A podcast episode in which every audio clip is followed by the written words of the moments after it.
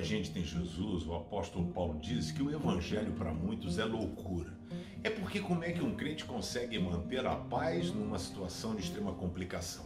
Como é que ele consegue manter alegria num momento de absoluta tristeza? São coisas que só Deus pode fazer pela gente. Por isso que a alegria, ela não é um estado de espírito, mas é um ato contínuo.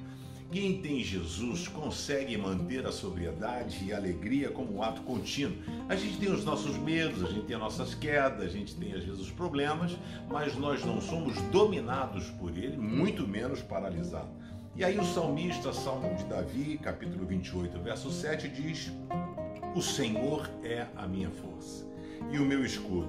Nele o meu coração confia e dele recebo ajuda. E aí diz: O meu coração exulta, pula de alegria, e com meu cântico lhe darei graças. Tenha certeza que o Senhor precisa ser a minha, a tua força e o nosso escudo de proteção.